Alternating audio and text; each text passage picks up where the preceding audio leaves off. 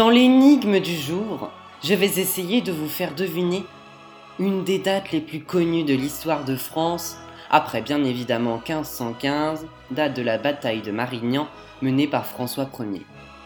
Tout se passe dans une prison, constituée de 8 tours mesurant chacune 22 mètres et qui au début n'était qu'un fort ayant pour but de protéger Paris.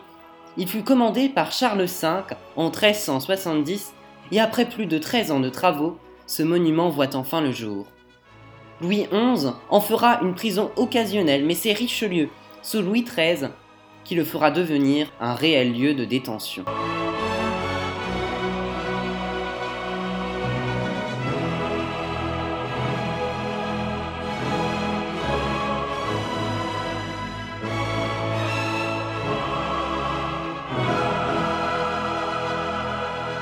Les prisonniers y étaient envoyés par une simple lettre du roi, une lettre de cachet. Celle-ci ne définissait ni la date de sortie, ni la raison pour laquelle ils étaient là.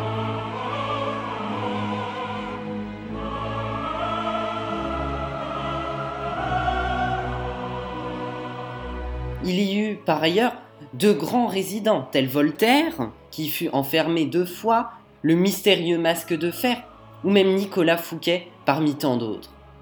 Chose impressionnante, lorsque les détenus arrivaient, une cloche retentissait et les petites échoppes devaient fermer leurs portes comme les gardes qui devaient mettre leur capuche.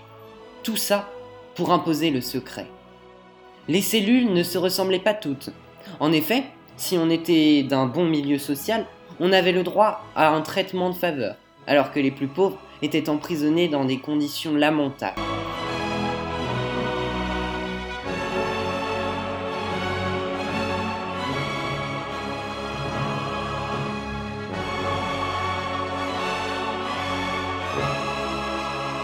Quelques jours avant la date que vous cherchez, une foule de manifestants ayant peur d'une nouvelle attaque du roi ont pris plus de 32 000 fusils et une douzaine de canons aux invalides. Un jour assez clément, qui est aussi la date dont il vous faut le nom, alors qu'il n'y a que six détenus, ces manifestants entrent dans cette prison pour prendre de la poudre. Du moins, ça c'est ce qui était prévu au départ, car ensuite, un certain Palois va, avec quelques-uns de ses amis, détruire cette forteresse pour ensuite vendre les pierres de cette dernière comme produits dérivés. Non pas pour l'argent, mais pour ce qu'elle représente.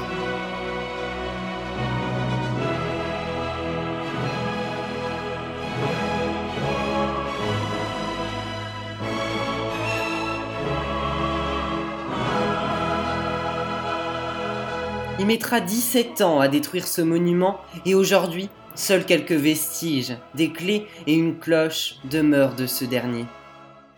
Certaines pierres aussi ont servi à la construction du pont de la Concorde à Paris.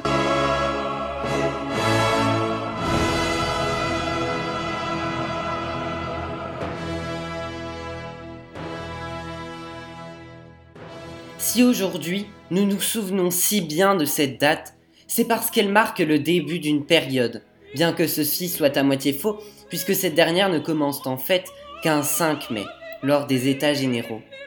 Laissez-moi vous donner un dernier petit indice. Si vous êtes amateur de jeux vidéo, la marque Ubisoft a tout récemment représenté cette période dans un jeu, Assassin's Creed. Alors, avez-vous trouvé cette date historique bien ancrée dans l'imaginaire collectif? Je suis sûr que oui, et si vous n'avez pas trouvé, écoutez bien.